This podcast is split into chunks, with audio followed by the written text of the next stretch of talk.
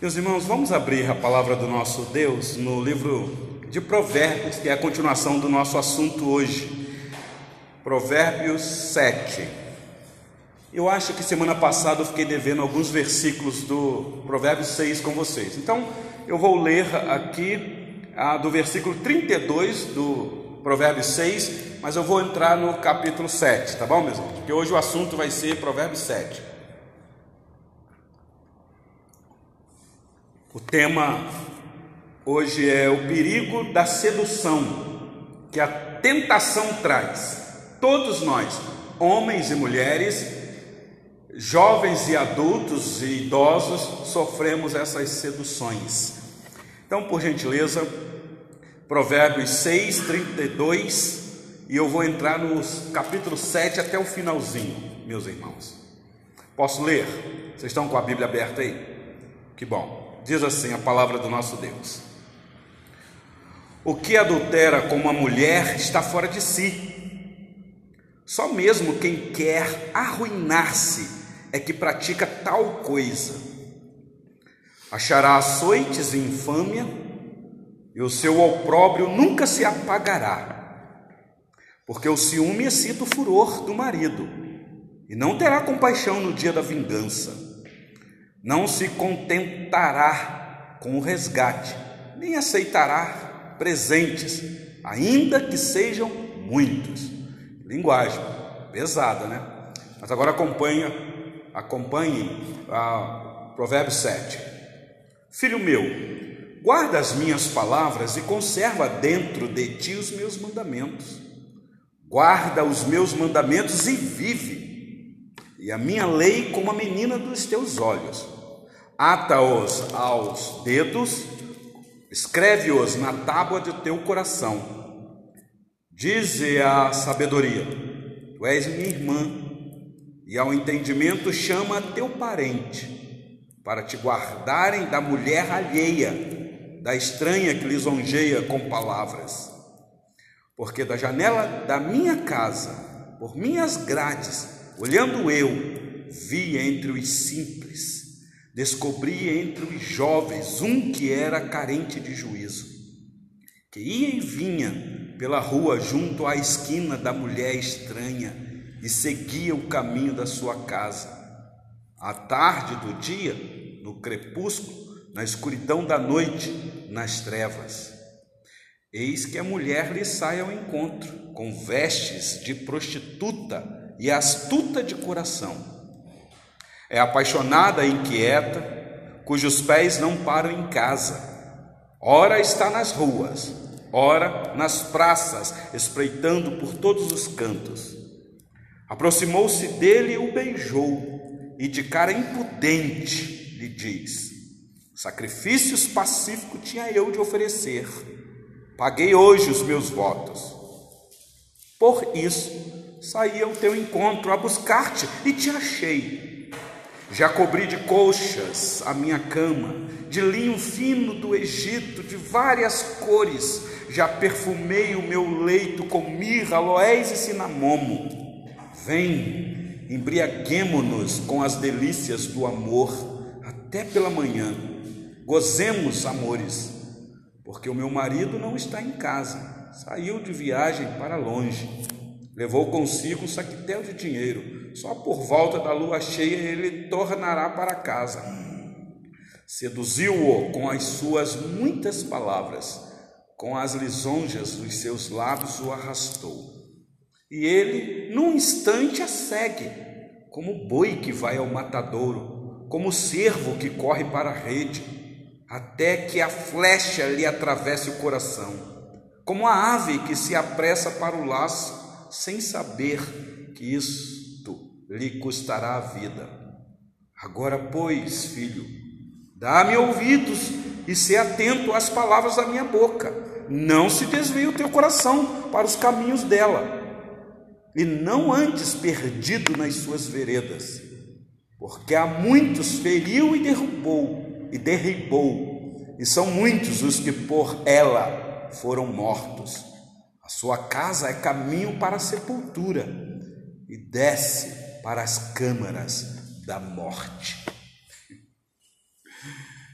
Como eu disse semana passada para vocês aqui, a gente fica perguntando, Senhor Deus, por que é que o Senhor permitiu no livro santo do Senhor, esse livro sagrado, santíssimo, um texto deste nível? Qual o objetivo do Senhor? Meus irmãos, é sempre bom a gente fazer perguntas para o texto, porque a gente encontra a resposta da parte de Deus. É claro que aqui tem uma, uma grande finalidade, um propósito da parte do Senhor para cada um de nós que estamos aqui nesta noite, porque vivemos num mundo, meus irmãos, que não só as coisas externas nos atingem, mas as internas. Então, como resolver esse grande problema? O que está por detrás aqui, meus irmãos, é qual o caminho verdadeiro da felicidade? Ou existe felicidade verdadeira, plena, satisfatória? Se existe, como obtê-la? Ah, as pessoas, por pensarem que o que dá satisfação plena é as coisas materiais, e as pessoas não conseguem se satisfazer em Deus, então elas vão buscar satisfação plena no sexo desenfreado, a todo custo, nas drogas, nos vícios e por aí vai, tentando afagar esta este vazio no coração para satisfazer, para ocupar um buraco que é existente nele. E, meus irmãos, por mais que a pessoa se afunde nisso, ela não encontra satisfação plena. Eu penso que o pai aqui sabe disso tudo e ele quer então alertar o filho. Vocês perceberam que ah, o finalzinho do, do provérbio 6 é o pai já tocou no ponto com o filho, que ele já vinha nessa tônica: Filho meu, atenta para as minhas palavras. Cuidado, porque é um perigo iminente, uma sedução, uma tentação que você não pode nem brincar, nem tiscar é, é como se fosse uma fogueira, não chega muito perto, porque você pode queimar. Porque a fogueira é para aquecer, mas se você chegar muito perto, o calor pode atrapalhar. Mas o perigo é que daquela fogueira pode pular alguma coisa em cima de você. Eu lembro que na minha infância eu gostava muito de queimar bambu verde. Fazia aquela fogueira para colocar o bambu verde lá. E por quê? Porque eu gostava de ouvir os estalos mas era um perigo danado, que aquilo voava faísca e às vezes caía em quem estava perto. Ah, nós temos nas escrituras aqui o servo do Senhor que fez uma fogueira para se aquecer depois de um naufrágio. Vocês lembram disso, né? Do apóstolo Paulo na ilha de Malta. E, claro, alguns estudiosos dizem que foi Paulo que, quando foi buscar os gravetos para botar ali na fogueira, porque me parece que o único que queria manter a fogueira acesa era Paulo e possivelmente no meio daqueles gravetos ele não viu, ele pegou, tinha uma víbora. Quando ele jogou lá na fogueira, a víbora voltou e pegou a mão dele. Vocês lembram desse episódio? Então existe um perigo de se chegar muito perto do fogo. É o que o pai está dizendo, meu filho, cuidado, cuidado para você não ser picado por uma víbora mortal, a sedução, a tentação. E ele vai usar aqui, meus irmãos, a prática perigosa numa sociedade de mulheres descompromissadas. Claro que existe também homens descompromissados, mas a mulher aqui é uma figura, é uma linguagem que ele quer falar de, de um conceito humano. Como é que eu vou usar o termo? Ele quer falar de uma influência maligna que está aí fora, que o mundo é considerado esta mulher adúltera, sedutora, uma, uma, uma meretriz, na palavra que eu queria achar era esta. Então é figura aqui. De modo nenhum o pai está menosprezando a figura da mulher, a pessoa da mulher. O que ele está dizendo é que existe um perigo grande, porque existe uma classe de mulheres que destroem a vida de um jovem e de muitos casamentos. Então, só para a gente relembrar um pouquinho desses versículos finais de Provérbios 6, o pai já falou com o filho abertamente, ele não usou aqui termos para fazer o filho pensar e dizer, ah, pai, você está falando disso? Não, ele está falando diretamente. Olha aí o versículo 32 de Provérbios 6. O que adultera com uma mulher está fora de si. Então, meu filho, tome cuidado, porque é, nós já fizemos uma análise aqui, nós não sabemos se o filho já está casado ou se ele está prestes a casar. Mas o que ele está dizendo aqui, olha, cuidado, porque se você entrar para um casamento, cuidado, porque se você adulterar com uma mulher que não é sua, isso é como se você estivesse fora de si. Não pense que você está em razão lógica, porque não está. E aí ele diz por quê? Porque só mesmo quem quer arruinar-se é que pratica tal coisa. Versículo 33 de Provérbios 6. Achará açoites infame, e o seu opróbrio nunca se apagará. Porque o ciúme excita o furor do marido e não terá compaixão no dia da vingança. Bom, a gente pode entender que pode ser um jovem solteiro que se envolveu com uma mulher casada. É um adultério do mesmo jeito. E ela tem um marido. Cuidado, porque o marido dela vai cobrar. E esse marido não tem compaixão. Meus irmãos, aqui a figura é: cuidado para você não se envolver com as coisas do mundo, porque o mundo tem um marido usando uma figura, jaz no maligno, e ele é maligno, ele não usa de compaixão, é, é a figura que está aí, é, porque o ciúme excita o furor do marido e não terá compaixão no dia da vingança, não se contentará com o um resgate, nem aceitará presentes, ainda que sejam muitos. Eu estou pegando por esse lado, mas, meus irmãos, pensa nós que somos de Cristo, nos enamorar com o mundo, somos é, temos um noivo, e esse noivo também é vingador. Tiago vai dizer: cuidado para você não se tornar amigo do mundo, porque se você fizer isso, você vai ter Deus como teu inimigo. E eu vou repetir o que eu já tenho dito aqui, meus irmãos, nós já temos inimigos demais. Você já parou para pensar o que é ter Deus como inimigo? Se nós estamos falando do Criador dos céus e da terra, daquele que do nada fez tudo que existe, pensa você se tornar, se constituir inimigo dele. Quem é que vai te ajudar? Qual vai ser o local que você vai buscar socorro? Então, não adianta presente, não adianta nada, porque o castigo será certo, certeiro. Então o pai já deu um alerta para o filho: meu filho, tome muito cuidado. Aí ele entra agora no Provérbio 7, que é o assunto que eu quero ver com vocês. Ele continua nessa tônica agora. Ele vai dizer: Filho meu, ou meu filho, guarda as minhas palavras e conserva dentro de ti os meus mandamentos. Vocês sabem que o pai aqui está sendo repetitivo, porque é um pai amoroso, é um pai que não desiste do filho, é um pai que Vez ou outra que ele pode, ele está falando, ele está falando, eu sei que o filho desavisado, fala, oh, pai, você já falou isso? Oh, pai, eu já sei isso de cós salteado, não importa, eu vou falar de novo. Eu vou falar de novo, eu vou falar andando com você, ao deitar, ao levantar, quando você estiver comendo, eu vou falar com você. Eu quero que você inculque, aliás, eu quero inculcar isso em você. Então aqui está um pai que está insistindo. Ah. Às vezes eu, eu ouço, agora nem tanto, mas já ouvi muito. Uma vez nós fizemos aqui uma exposição da nossa igreja no estudo bíblico da, do livro de Atos.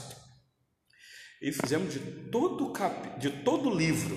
Demoramos mais, ficamos quase dois anos e meio. Aí passou, passou, e aí eu senti de novo o desejo de passar depois de alguns anos de, de continuar a exposição, de voltar à exposição do livro de Atos alguns irmãos falam assim, pastor, eu já participei desse estudo com o senhor lá, só vai de novo o livro de Atos? Eu olhei assim e falei assim, meu Deus. Então essa pessoa já sabe tudo do livro de Atos, então não precisa repetir. E eu vejo nas Escrituras, meus irmãos, a necessidade de repetir, de repetir, de repetir. Vocês que chegaram agora, depois da crise pandêmica, estão vendo nós fazermos aqui uma exposição do, da carta aos Hebreus. Meus irmãos, eu estou indo para nove anos como pastor nessa igreja, mas eu já fiz nessa igreja aqui a exposição da carta aos Hebreus. Uma exposição, de, uma vez eu fiz uma exposição só do capítulo 11 da carta aos Hebreus. Eu acho que deu 13 sermões. Naquele, só naquele capítulo. Eu lembro quando eu decidi fazer a exposição da carta, alguns irmãos antigos falaram assim, pastor, eu tenho anotado aqui na minha Bíblia a exposição que o senhor iniciou lá atrás dessa carta, o senhor vai começar de novo? Eu quase que eu perguntei, o que, que você aprendeu? Com certeza a pessoa vai dizer: Ah, pastor, já faz tanto tempo. Pois é, então, eis aí a necessidade de ouvir de novo. Meus irmãos, esta é a técnica do Pai aqui. O Pai já falou uma vez, ele está falando de novo e ele falará quantas vezes for necessário para o filho. Por isso é que ele diz aí, filho meu, guarda os meus mandamentos ou as minhas palavras. Ele já tinha falado isso, aliás, não foi uma nem duas vezes, ele já tinha repetido e está repetindo de novo. Versículo 2, por gentileza, ele diz: Guarda os meus mandamentos e vive, e a minha lei como a menina dos teus olhos. Meus irmãos, por que é que o pai fala isso? Porque aqui ele quer alertar o filho que existe uma tática bem maligna, perversa, diabólica de uma sedução. Que às vezes fala assim, não, fica tranquilo, eu estou tranquilo, eu estou forte, eu, eu vou resistir à tentação e ela vai fugir de mim. Bom, eu não tenho um texto que diz isso não. Eu tenho algum texto que diz que resista à tentação e ela fugirá de você. Eu tenho um texto que diz resista ao diabo. Agora, quando a tentação vier, meus irmãos, os desejos da carne, essas coisas, eu tenho recomendação de fugir dessas coisas. Se ela está vindo aqui, eu vou para ali. Se ela está vindo ali, eu vou para lá. Não vou passar nem nesse caminho. Eu, eu corto, porque é perigoso demais. Existe uma tática maligna por detrás meus irmãos, é uma luta, é uma, é uma, como é que eu vou dizer? É, é, é uma guerra que a gente não consegue ver. Nós lutamos com inimigos invisíveis. Quando você vê o inimigo vindo, vai falar, opa, ele entrou ali, então eu vou. Mas é isso daqui é invisível. Por isso o pai está dizendo, meu filho, ainda que ele está descrevendo uma pessoa aqui, mas ele, o que está por detrás aqui é uma ação maligna. Olha comigo o versículo 3 que é que o pai fala com o filho. Ele, ele diz aqui, ele clamando, ele fala: Meu filho, cuidado para você não perder o foco da vida. Porque a sedução tem um alvo, a tentação tem um alvo. Então, cuidado, se você perder o foco, aí você vai entender por que, que o autor aos Hebreus diz assim, olhando firmemente para Jesus, que é o autor e consumador da nossa fé. Porque se você desviar o olhar, eu acho que foi a mensagem que o presbítero Giovanni pregou aqui falando sobre quando o Senhor Jesus andou sobre as águas e ele chamou Pedro para sair do barco. O foco era Cristo, não era a tempestade, não era o mar revolto. Mas olha o versículo 3, Provérbios 7, 3: Ata-os aos, aos teus dedos, escreve-os na tábua do teu coração. Exatamente, esse é o foco, meu filho. Se você perder isso de vista, você vai esfriar o amor que você deveria ter vai esfriar, a iniquidade vai crescer e você vai cair em tentação. A sedução vai te abraçar. Meus irmãos, vocês lembram que o Senhor Jesus disse exatamente isso? No fim dos tempos, muitos iriam cair nessa, porque o amor iria se esfriar. Eu conversando com o nosso irmão Sandro outro dia, ele me falando exatamente isso, pastor. O amor se esfria porque as pessoas não dão mais valor aos mandamentos do Senhor, à lei do Senhor. A lei do Senhor não é mais referência. Eu vou dizer para vocês uma coisa, mas qual é a base que eu estou falando aquilo ali? A referência é a lei do Senhor, é os mandamentos da parte de Deus, não é a minha experiência. O Pai, ainda que Ele está dizendo, meu filho, guarde as minhas palavras, é porque aquele tem palavra da parte de Deus. Se nós estamos falando de Salomão, ele, a sabedoria dele veio da onde? De qual local? Não veio do alto a sabedoria? Claro que veio, as pessoas ficavam maravilhadas. E ele anunciava esse reino, ele era um pregoeiro. Porque quando aquela moça, a rainha de Sabá, foi lá para ouvir a sabedoria dele, eu acho que ela se converteu, ouvindo o que Salomão disse. E aquela moça se converteu. Então Salomão tinha essa sabedoria. As palavras dele era a palavra do Senhor. Por isso que ele diz: "E conserva dentro de ti os meus mandamentos". Eu já disse para vocês e vou repetir. Um pai e uma mãe, quando vai corrigir um filho, não corrige porque você quer. Ah, mas por que não, mamãe? Porque eu não quero. Por que não, papai? Porque eu não quero. Mas explica para o filho por que não. Meu filho, nós fazemos parte de uma família, a família da aliança, e nós temos um preceito, nós temos um mandamento, nós temos uma lei. Aqui, meu filho, não pode, porque por causa disso, disso, disso, há um perigo. O mandamento já nos alerta. Quando você inculca isso na cabeça do teu filho, em última análise, ele não vai obedecer você, ele vai obedecer o Deus que você serve. E, consequentemente, ele vai te obedecer. Mas é levar a mente dos nossos filhos a obedecer a lei do Senhor, não a nossa lei, porque nós não temos lei nenhuma. A nossa lei é quebrada todo dia quando nós estabelecemos. Então, olha que coisa.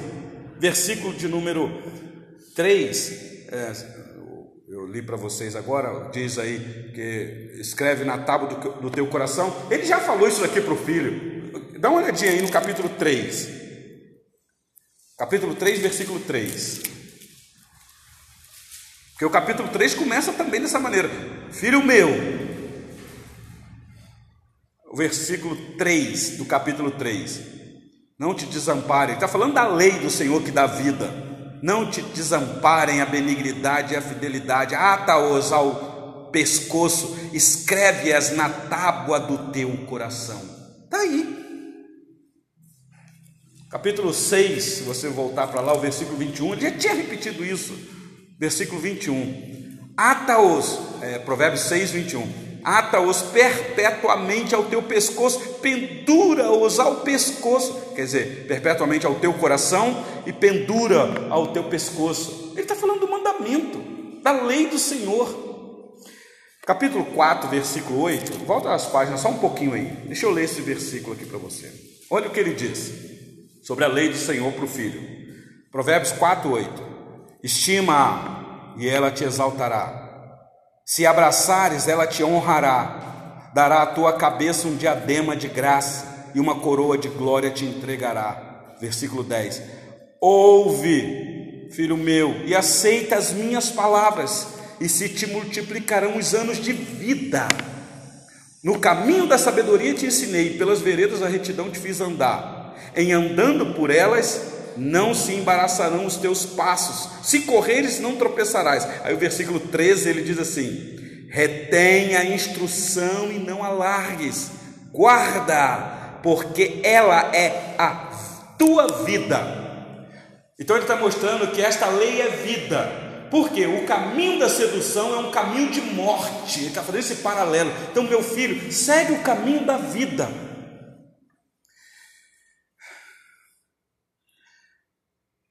Vocês lembram que no capítulo 4, versículo 23, a tônica é: Meu filho, de tudo que se deve guardar, guarda o quê? O teu coração, porque é dele que procede. Está aí no versículo 23. Sobre tudo que se deve guardar, guarda o coração, porque dele procedem as fontes da vida. Fontes da vida. Então, meu filho, não deixe que essas coisas sedutoras te derrube, acaba com a sua reputação, manche a tua história, faça você eh, desanimar até da vida, porque o que vai acontecer com você é morte, meu filho, porque o salário do pecado é isto. Ah, Jeremias capítulo 31, olha a profecia deste servo do Senhor. Jeremias 31. Você conseguir abrir rapidinho aí?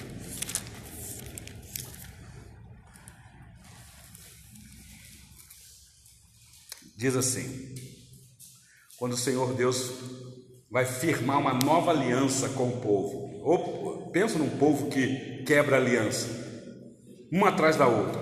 Jeremias 31, versículo 31. Eis aí vem dias, diz o Senhor, em que firmarei nova aliança com a casa de Israel e com a casa de Judá, não conforme a aliança que fiz com seus pais no dia em que os tomei pela mão para os tirar da terra do Egito, porquanto eles anularam a minha aliança. Não obstante eu os haver desposado, diz o Senhor.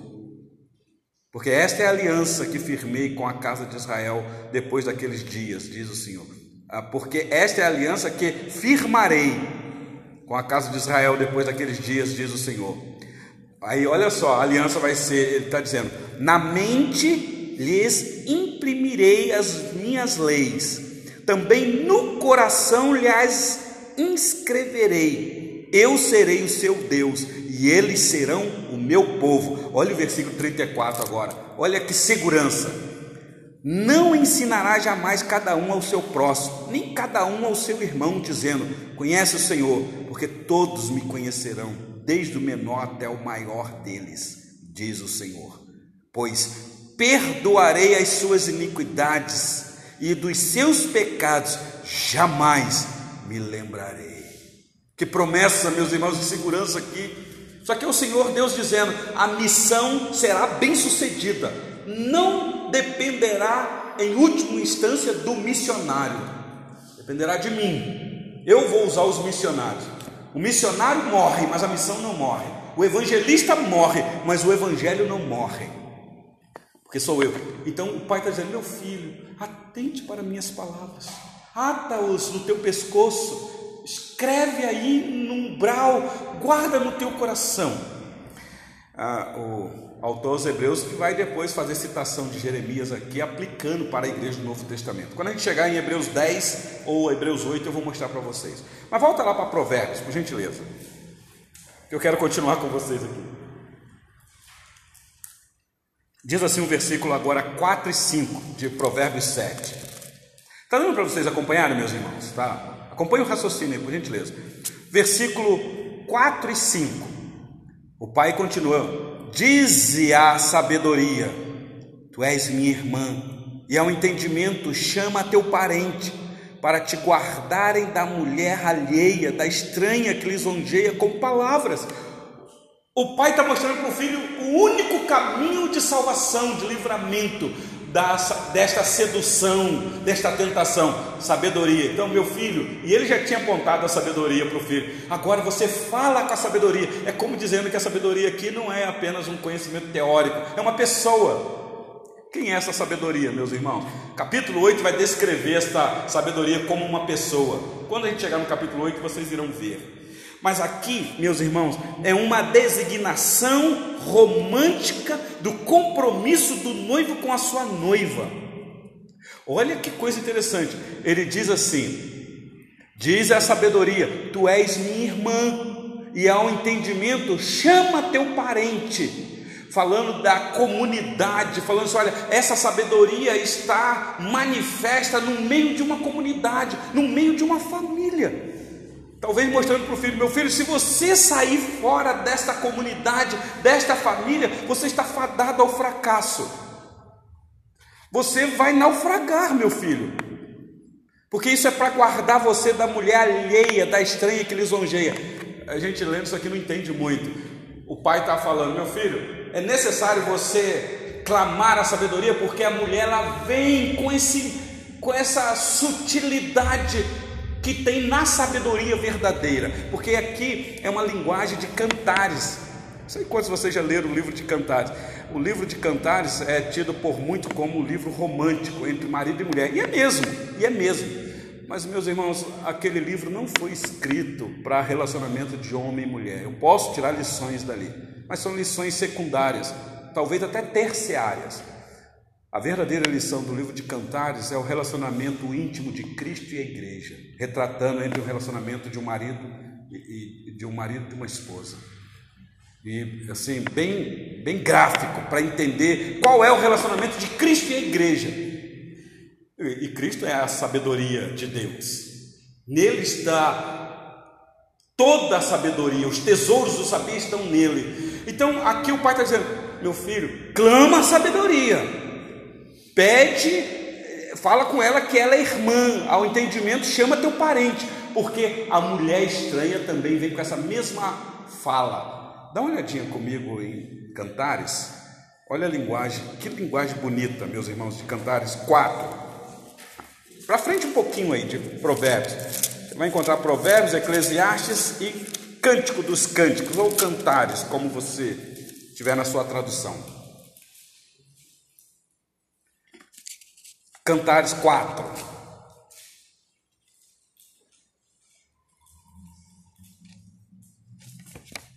Olha, eu vou ler aqui alguns versículos. Vou ler o versículo 9.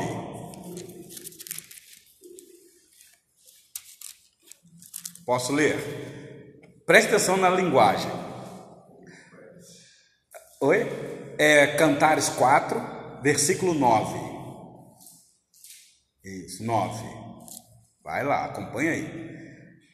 Arrebataste-me o coração, minha irmã, noiva minha. Arrebataste-me o coração com um só dos teus olhares. Aqui, meus irmãos, é a, a noiva, é a igreja. Aqui, o esposo falando para a esposa. é colocada nela a característica que o próprio noivo sente prazer nela a mulher estranha também tem as mesmas características, mas o olhar dela é olhar de sedu sedução maligna. Vocês lembram que a gente já viu isso? Cuidado com as suas olhadelas, porque essa mulher ela pode te levar para caminhos perigosos. Mas aqui não, essa daqui é um relacionamento saudável. Versículo de número 10.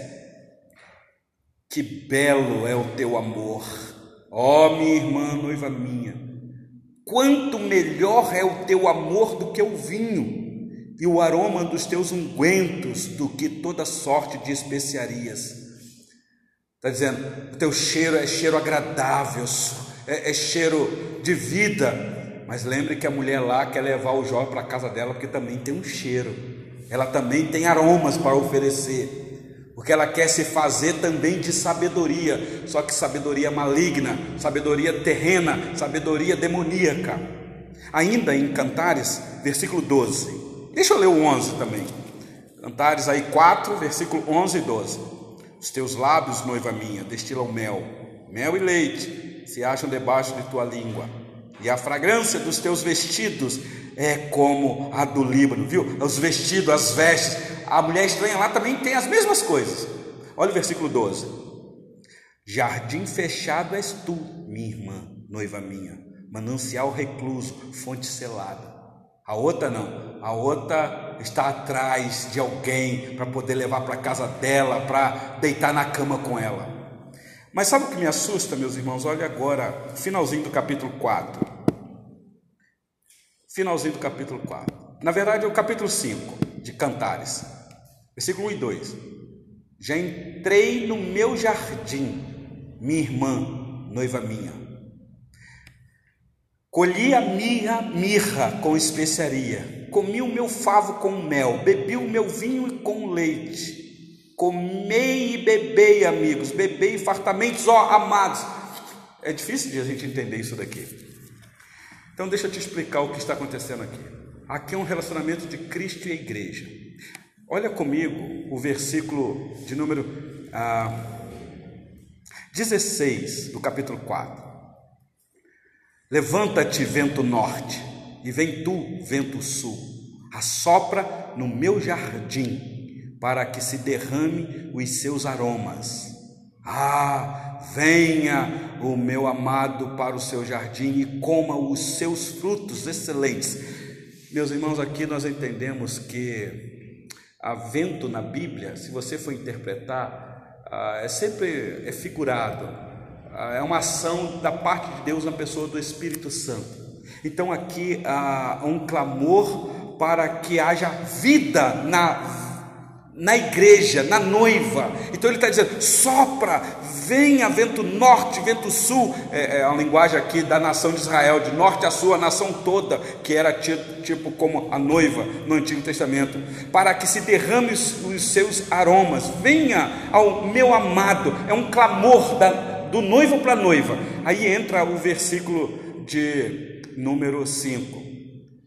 Ah, eu já entrei no meu jardim minha irmã, noiva minha. É, é como que dizendo: Eu já estou no meio de vocês. Eu estou aqui. Vocês estão me chamando achando que eu estou fora? Não, eu estou aqui. Se deleite, eu tenho provisões para vocês. Aí o versículo 2 de Cantares 5 diz assim: Eu dormia, mas o meu coração velava. Eis a voz do meu amado que está batendo. Que coisa. Isso aqui leva a gente lá para Apocalipse. A igreja se achando é, é um cristianismo sem Cristo, Cristo para o lado de fora, e a igreja achando que está adorando o Senhor, que está servindo a Cristo, mas Ele está dizendo: você, vocês não me têm, eu estou para o lado de fora. Ela agora está confessando: o Senhor tem provisões, mas eu dormia, eu estava numa indolência, sonolência, apático. Mas eu sabia que eu era tua, porque o meu coração velava e porque eu escutei a tua voz que estava batendo para o lado de fora. Eu escutei, mas olha só, o que que ele falava quando ele batia? Olha o versículo, finalzinho do versículo 2: Abre, minha irmã, querida minha, pomba minha, imaculada minha, porque a minha cabeça está cheia do orvalho. Ou seja, ele está para o lado de fora, no relento. Você quiser aplicar a Cristo isso daqui, meus irmãos, a nação de Israel lá, Jerusalém, a cidade santa, o centro da presença santa de Deus no templo, e Jesus para lado de fora, crucificado morto, sangrando, com a cabeça toda ensanguentada, por lado de fora da cidade, no Monte da Caveira. Os meus cabelos, ele diz aí no finalzinho, né? Está cheio de orvalho os meus cabelos das gotas, das gotas da noite. Aí a, a desculpa descarada da noiva. Versículo 3 de Cantares. Eu só tentando fazer uma exposição aqui, não é esse assunto não, mas só para mostrar para vocês. Olha o versículo 3 de Cantares 5. Já despi a minha túnica, hei de vesti-la outra vez? Já lavei os pés, tornarei a sujá-la, a sujá-los? Pois é. Ah, de novo, estou cansado. Não, não vou não. Mas ele está lá de fora, gente. Eis que estou à porta e bato. Vocês não vão abrir para eu cear com vocês, não? Então vocês vão perder. Aí ela diz aí: O meu amado meteu a mão por uma fresta e o meu coração se comoveu por amor dele.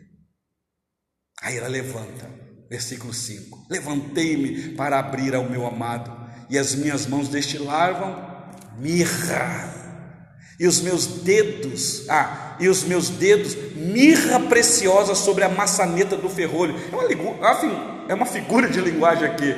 Ela levantou. Depois de um tempo, ela levantou, porque o amado estava lá, não foi irresistível. Quando ela meteu a mão na porta para abrir para o amado, ela sentiu o aroma da mão do amado que teve ali, o perfume, mirra. Isso te lembra alguma coisa no nascimento de Jesus? Alguém que foi levar presente para a criança? E ela, meu amado teve aqui. Mas olha o versículo 6: Abria o meu amado, mas ele se retirara e tinha ido embora, e a minha alma se derreteu. Quando ele me falou: Busquei-o e não o achei, chamei-o e não me respondeu. Agora é tarde. Buscai o Senhor enquanto se pode achar, invocai enquanto está perto, batendo. Eu estou aqui. Vai ter uma hora que irão buscar, mas já vai ser tarde. Lembra das noivas, das virgens, por assim dizer? Nesse, quando chegou, algumas já era tarde, a porta já estava fechada. Bom, eu só quis mostrar isso aqui para vocês, porque nós estamos lá em Provérbios. O pai falando para o filho: Meu filho, cuidado, porque existe um perigo, meu filho. A sedução está aí, cuidado com a indolência, cuidado com a anestesia que isso pode causar em você. Volta lá para Provérbios 7, por gentileza. Oh, a hora foi embora. E, meus irmãos, eu estou no primeiro ponto aqui, que é de 1 a 5 apenas. Eu ainda tenho dois pontos para tentar concluir com vocês. Não vai dar, não, nunca dá, né? Então, versículo 5, o pai está dizendo: Meu filho, você fala com a sabedoria, fala aí, tu és minha irmã, e ao entendimento chama teu parente, para te guardarem da mulher alheia, da estranha que lisonjeia com palavras. Por que tudo isso, Pai? E aí agora vai vir, meus irmãos, o segundo ponto do nosso assunto, que eu não sei se vai dar para concluir, que é o encontro observado pelo pai. O pai vai dizer, talvez aqui por experiência, ele vai dizer: Meu filho, deixa eu te falar uma coisa aqui, agora, meu filho. As palavras desta mulher, da sedução, isso daqui é uma sedução geral. Olha aí comigo os versículos de 1 ah, de 6 a 13.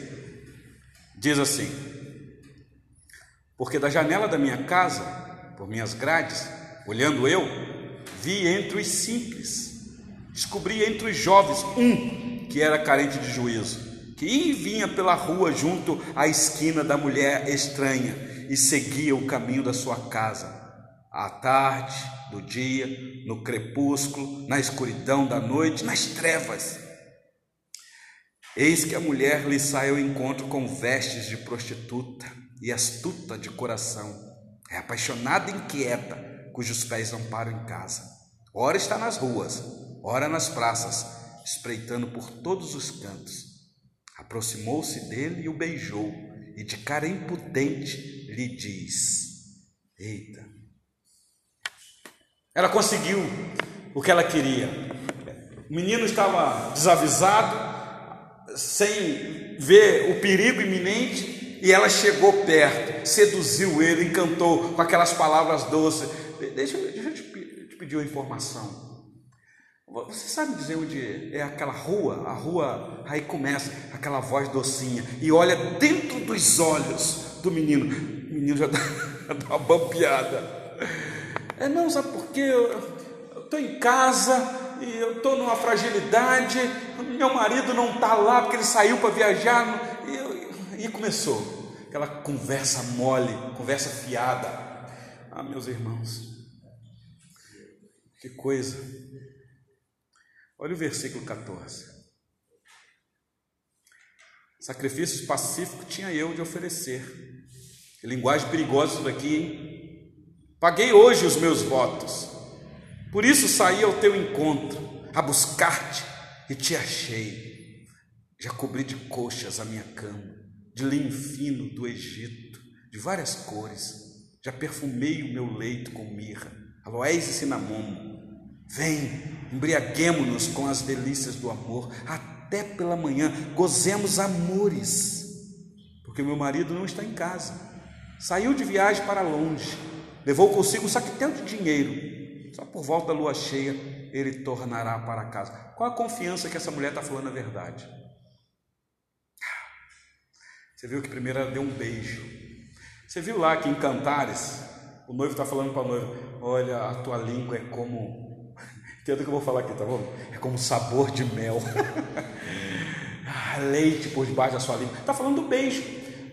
Cântico dos cânticos começa assim: Beija-me com os beijos de tua boca, porque melhor são os teus beijos do que o mel. Isso é para casado, mas é uma figura de intimidade aquilo ali. E essa mulher aqui, então, agora ela beija. E o beijo aqui não é ósculo santo é o beijo da sedução, é o beijo da traição, é o beijo da condenação, é o beijo que da tentação, é o beijo que deixa o bobão lá todo atordoado. Ganhei um beijo. Talvez ele nunca beijou na vida dele e ganhou um beijo. Aí ela ganhou o coração dele. Porque é assim, meus irmãos, tem beijo que não é a boca que a gente beija, é o coração. Não há problema nenhum para quem é casado beijar assim.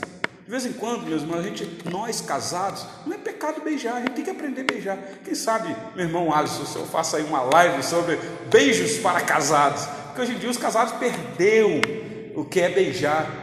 A gente tem aquele beijinho, né? Ô amor, eu estou indo trabalhar, tá? tá.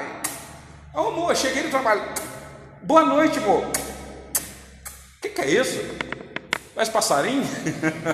é beijo, é beijo. Você pode. Quando era solteiro que não podia. Mas casou, agora pode. Não beija, não é só a boca, não. Você vai beijando, vai beijando, beijando. Você beija a alma da tua esposa. Ela fala, meu Deus, que homem. Não, não é pecado, não, meus irmãos. Mas cantares começa assim: beija-me com os beijos da tua boca, que é melhor. Só que essa mulher que sabe do valor do beijo, e ela beijou o menino. Não é isso aí que está no versículo 13? Aproximou-se dele e o beijou. Pronto, ganhou o menino. Aí ela disse: Era isso que eu queria. Aí ela tira a máscara. Eu, eu preparei um sacrifício. E você é o animalzinho, bo, bobo, bocoió. Porque é isso que vai vir, meus irmãos, no versículo de número 21 e 23. Olha a declaração final que o pai fala para o filho acerca das consequências mortais quando ele se entrega a essa mulher. Olha o versículo de número 21. E ele, num instante, não, 21, seduziu com as suas muitas palavras, com as lisonjas dos seus lábios, viu aí? Os lábios, o arrastou. E ele, num instante, a segue, como boi que vai ao matadouro meus irmãos, se o boi soubesse a força que tinha, ele ia dar trabalho. Ah, Ninguém ia segurar ele, não. Se ele souber a, usar a força que ele tem, aí diz aí, como o servo que corre para a rede. Porque se ele soubesse o que é uma rede, ele corria o contrário. Mas como ele não sabe, ele está seduzido e ele usa outra linguagem é, no, no versículo 23. Até que a flecha lhe atravesse o coração, como a ave que se apressa para o laço, sem saber que isso lhe custará a vida. É um bobão, seduzido, ficou cego.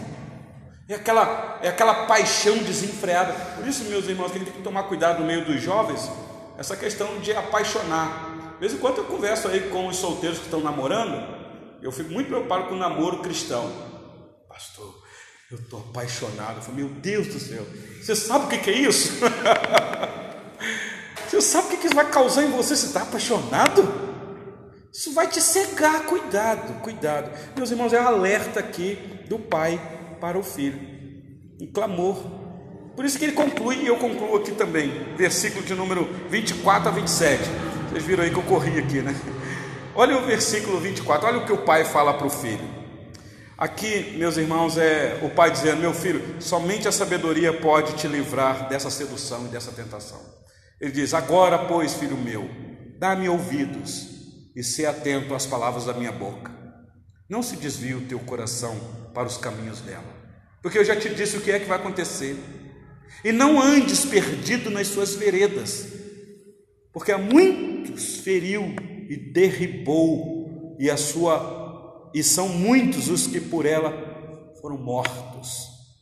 Sua casa é caminho para a sepultura e desce para as câmaras da morte. Meu filho, não vá não. É como o pai dizendo assim, meu filho, eu te avisei. Depois não venha me dizer com aquela carinha mais lavada da vida que você caiu nessa. Porque uma coisa é você cair sem ser avisado, outra coisa é cair e sendo avisado. Qual a lição que nós podemos tirar aqui, meus irmãos? Está por detrás aqui pode ser aquela palavra do Senhor Deus dizendo: cuidado, porque a quem muito é dado, muito será cobrado. Ou no ditado popular aí, quem não ouve conselhos, ouve o que depois? Coitado, quebrou a cara. Olha que vergonha, olha que vexame. Mas não ouviu o conselho? Não ouviu o conselho. Meus irmãos, qual é o segredo da verdadeira felicidade? A gente lê os negócios desse aqui e fala assim: o que isso tem a ver comigo hoje? Não, pastor, eu sou o marido, que eu sou fiel à minha esposa. Eu não vou trair minha esposa, mas de maneira nenhuma, porque eu amo essa mulher demais. Cuidado com a autoconfiança. Todos nós, a gente olha para Salomão, um homem que teve uma sabedoria que nenhum de nós aqui nesta noite não chegamos nem perto. Poderia dizer, não, essa sabedoria que eu tenho, isso vai me segurar e eu não vou cair, não. Leia o finalzinho da vida de Salomão.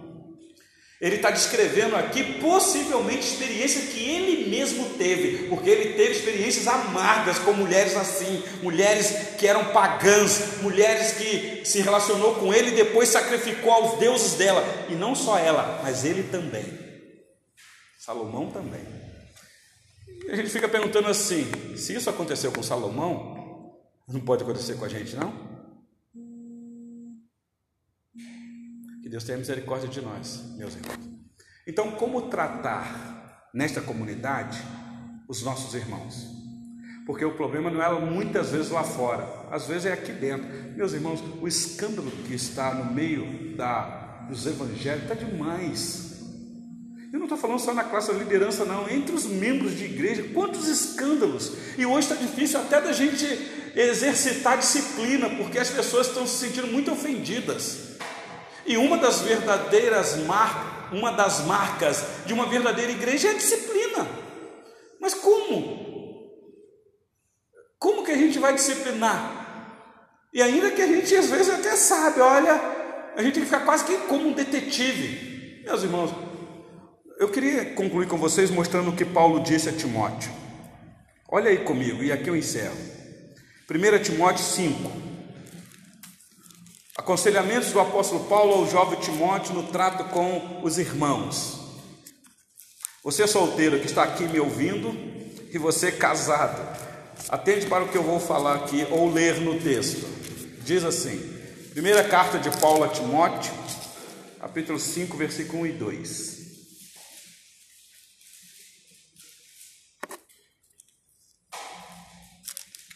Acharam aí?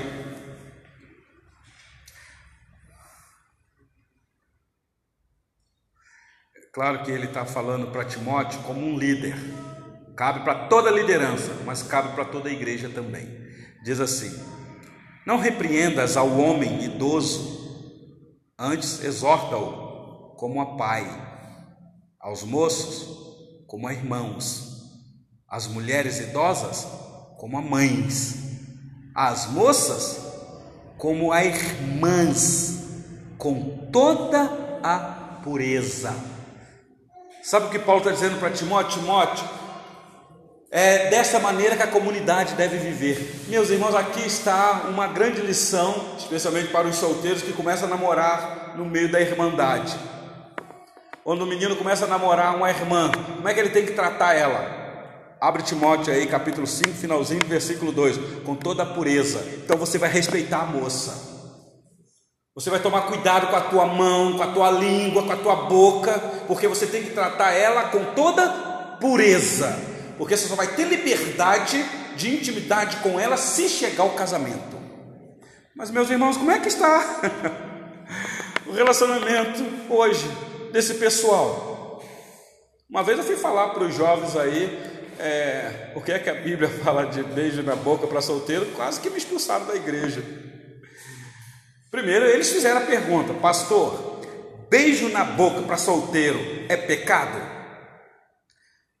Ah, eu voltei com uma pergunta. Eu falei: O que é que a Bíblia diz? Não, pastor, eu não, eu não vi nada ainda. Então eu vou dizer para você: não tem um mandamento na Bíblia dizendo solteiros não beijarás na boca. Não tem um mandamento. Tem. Não tem. Pois é, mas eu estranharia se tivesse um texto dizendo: solteiros beijarás na boca. Então, não tem este mandamento também te autorizando. Mas vamos então analisar o que a Bíblia diz entre os seus contextos. Qual é o significado do beijo? É o que eu trabalhei aqui com vocês. O beijo é para quê, meus irmãos? Qualquer psicólogo ou sociólogo vai dizer: o beijo é a preparação para uma ação de uma intimidade de um casal. É uma preliminar para alguma coisa mais íntima e profunda. Só que nós cristãos entendemos que isso é só liberdade para os casados. Não é liberdade para quem está namorando, não. Porque namoro não é um ensaio para casamento. Não é um test drive. Nem noivado. Não, pastor, nós já estamos noivos, então já está marcado o casamento, então a gente já fez um test drive aqui para poder ver se o carro é, vai aguentar o tranco. O que, que é isso, meus irmãos? E a palavra de Deus, onde fica? É por isso, meus irmãos, que nós estamos com esses problemas aí de relacionamentos. Está dando para vocês entenderem? É o pai falando, meu filho, atente às minhas palavras. Eis aí, pai e mãe que estão aqui nesta noite, de ensinar os teus filhos a resgatar uma geração que de fato ama a Deus.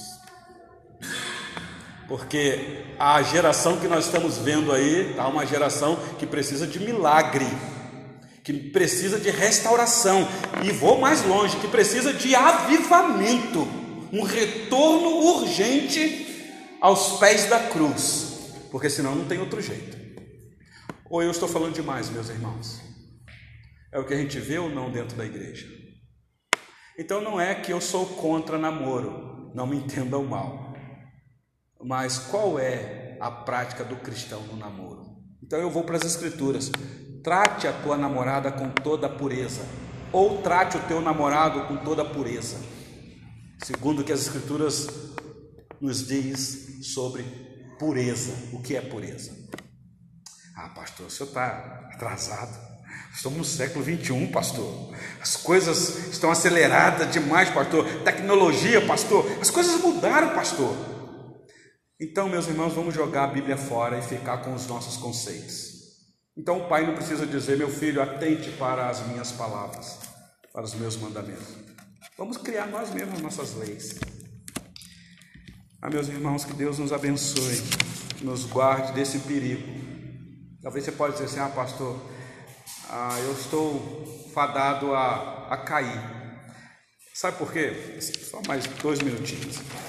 Ah, o problema nosso, meus irmãos, não é a prática externa, como eu disse no início, é o coração. Coração. De tudo que se deve guardar, guarda o teu coração. Por quê, meus irmãos? É no coração que a tentação vem, que a sedução vem, que a cobiça brota. É lá, meus irmãos, que o ninho começa a ser feito. É lá que os intentos começam. Sabe como é que é, né? Um, um, uma visualização. E hoje nós somos bombardeados demais, seduzidos demais com as telinhas de celular. Você está lá no Facebook trabalhando, coisa séria, santa, para a igreja. De repente, uma imagem, de repente, um vídeo. É sedução, é a mulher estranha, é a tentação vindo, é aquela voz da alheia. E aí, oh, tem misericórdia, passa para lá. Mas vem outra, e depois vem outra. E uma hora que você está vulnerável, está brigado com o marido ou com a esposa, está chateado, você fala: sabe o que? Que pastor que nada, aí você vai lá, aí entra na casa dela, vê a cor da, da coxa da cama dela, sente o perfume, e aí você descobre um gosto amargo.